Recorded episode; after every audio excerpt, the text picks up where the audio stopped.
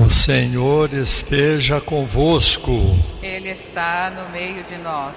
Proclamação do Evangelho de Jesus Cristo, segundo Marcos. Glória a vós, Senhor. Naquele tempo, um leproso chegou perto de Jesus e, de joelhos, pediu: Se queres, tens o poder de curar-me. Jesus, cheio de compaixão, estendeu a mão, tocou nele e disse: Eu quero, fica curado.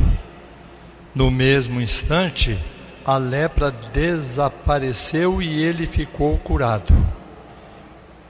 Então Jesus o mandou logo embora, falando com firmeza: Não contes nada disso a ninguém. Vai, mostra-te ao sacerdote e oferece pela tua purificação o que Moisés ordenou, como prova para eles. Ele foi e começou a contar e a divulgar muito o fato. Por isso, Jesus não podia mais entrar publicamente numa cidade. Ficava fora, em lugares desertos e de toda parte vinham procurá-lo. Palavra da salvação. Glória a vós, Senhor. Além do milagre que Jesus opera nesse evangelho de hoje, Jesus e o leproso nos dão uma grande lição como trabalhar com o preconceito. E o pior de todos os preconceitos, o preconceito religioso. Esse eu acho que é um dos mais difíceis de se vencer. Naquele tempo, o leproso, ou qualquer um que tivesse uma mancha na pele, era afastado da sociedade, tinha que viver fora da família, em lugares desertos, deixar o cabelo desalinhado, a barba crescer e de vez em quando gritar: impuro, impuro. A lepra ou qualquer doença de pele era considerada castigo de Deus. E quem tocasse no leproso também seria castigado por Deus, não poderia mais viver em sociedade. Então vocês vejam, além da lepra, há outro problema por detrás do evangelho de hoje, muito sério, que é a lepra espiritual, que é o preconceito. Muito bem. Então eu vou tratar em três pontos esta questão. Vejam vocês, a palavra pré-conceito é formada por duas palavras: pré-conceito. Pré, de modo geral, significa antes. Vamos ver então o primeiro ponto. O que significa a segunda parte da palavra? O conceito. O que é conceito? Não preconceito, conceito. Conceito é ver a coisa do jeito que ela é, boa ou ruim, não interessa. Qualquer coisa, pessoa, realidade, do jeito que é, sem julgar nada, é próprio do raciocínio humano. Você vê um banco, Conceito: banco. Se você sai daqui da igreja e ali na praça eu pergunto a você, banco da igreja, você não precisa ver o banco, você fez um conceito, você tem uma imagem mental melhor do que a da televisão ou do celular para saber o que é um banco. Muito bem. Então vamos supor que um casal tenha um vizinho. Esse vizinho compre um carro novo. Eles olham e devem pensar assim: um carro novo. Esse é o conceito. Ah, um carro novo, marca tal, tal, tal, tal. Vamos supor que o vizinho compre um carro usado. O casal olha e diz assim: um carro usado, é o conceito. Ele comprou um carro usado. Carro usado é carro usado. Carro novo é carro novo. Só olha e sabe que é. Mas quem falou que fica só nisso? Quem falou? Aí vem o preconceito, preconceito. Eles olham o carro novo, depois começam a dizer assim: tá vendo só? O tanto que ele ganha, não dá para comprar esse carro, não. Esse é o preconceito. A inveja jogando veneno em cima do conceito. É. Ou então, nós que lutamos tanto, nunca conseguimos, eles conseguiram agora? E se for um carro usado ou um carro velho, eles vão dizer assim: está vendo só? Não trabalha, não faz nada, podia comprar um carro novo se estivesse trabalhando e não compra, ficou com um carro velho. Esse é o preconceito, que é o segundo ponto. O preconceito é ver uma coisa boa ou ruim com olhos maus. Você acrescentou um veneno ao conceito. Então você fez um pré-conceito. Tudo nasce aqui, ó, na cachola. Basta olhar, é aquilo, vai dormir e esquece o resto. Não, precisa ficar ali.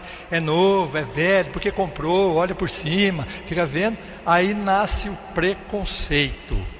Então, o segundo ponto, que é o preconceito, é ver a coisa com um sentimento ruim. Ela pode ser ruim, mas você não precisa ter sentimento ruim por causa do conceito que você viu. Ou então, é um acréscimo venenoso, um tipo de implicação violenta. E aí entram os grupos sociais. Eu estou falando assim por cima, né? entra os grupos sociais, entra, é, aí vai entrando um monte de coisas que vocês já sabem que acontece no mundo de hoje. Como Jesus e o leproso nos dão o remédio contra o preconceito. Vamos então ao terceiro ponto. Qual é o remédio contra o preconceito? Primeira coisa, cada um de nós deve descobrir o seu jeito de ser com os defeitos que tem. Para o leproso dizer o que ele disse a Jesus, ele precisou aceitar que era leproso.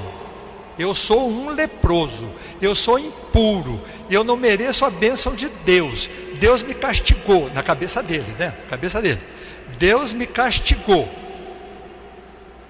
Mas eu vou falar com ele.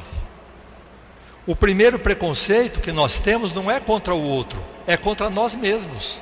Esse é o primeiro. A pessoa não se enxerga do jeito que é e fica enxergando o outro do jeito que ele não é. É perigoso isso. Então, primeira coisa, você saber o seu jeito, é, entender o seu jeito. Por quê? Vejam vocês, o leproso poderia ter tido preconceito contra Jesus. Ele sabia que Jesus não podia tocá-lo. Então ele poderia ter ficado num canto ali pensando assim: olha lá, ó, faz milagre para todo mundo, ajuda todo mundo. Eu, só porque eu sou leproso, ele não vem aqui me ver? Então ele poderia ter tido preconceito contra Jesus.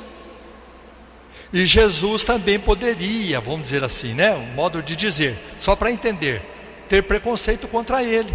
Jesus estava famoso, todo mundo conhecia Jesus, e ele tocar no impuro, e depois todo mundo afastar-se dele porque ele ia ser considerado um impuro, ele que é filho de Deus? Não, não.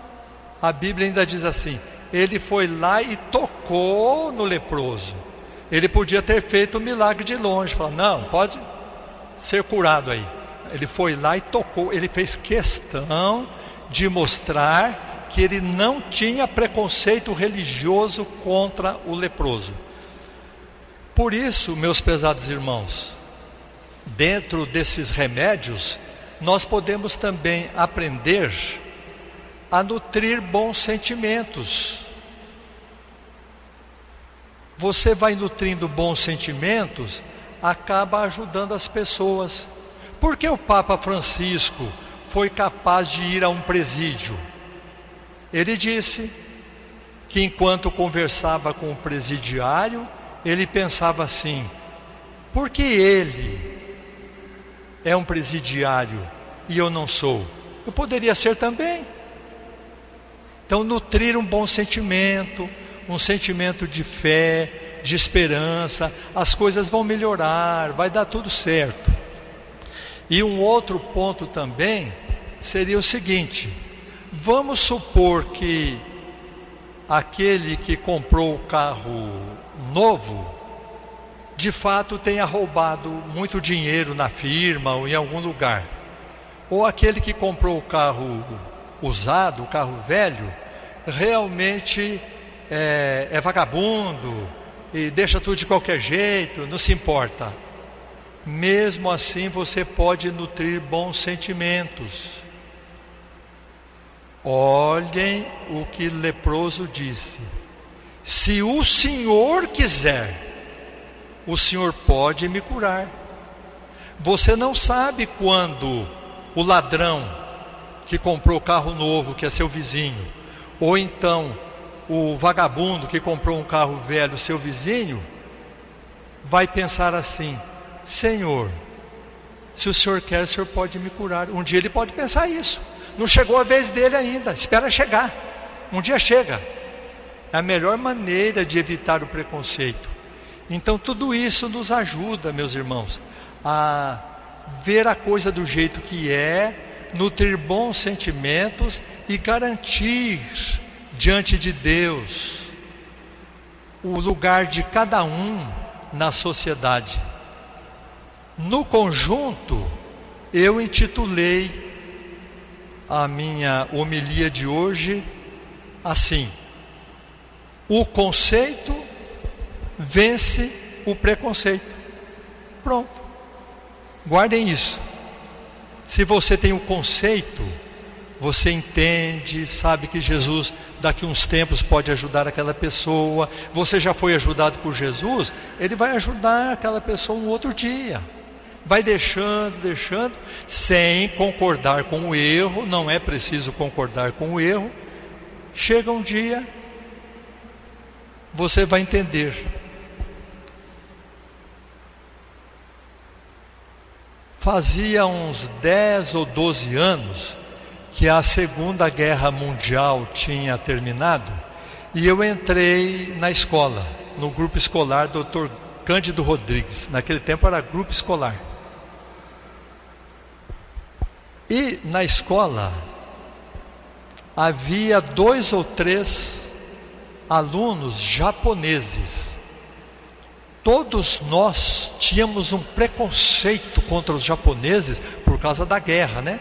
Os adultos falavam, todo mundo falava, e aí a gente comentava: olha, não vamos conversar com eles, não, hein? Gente perigosa. Dizem que eles até matam a gente. Não, não. Deixa, nós deixávamos os japoneses com preconceito, nós com preconceito contra eles. Depois que eu me tornei padre, antes disso eu mudei minha cabeça, claro, né?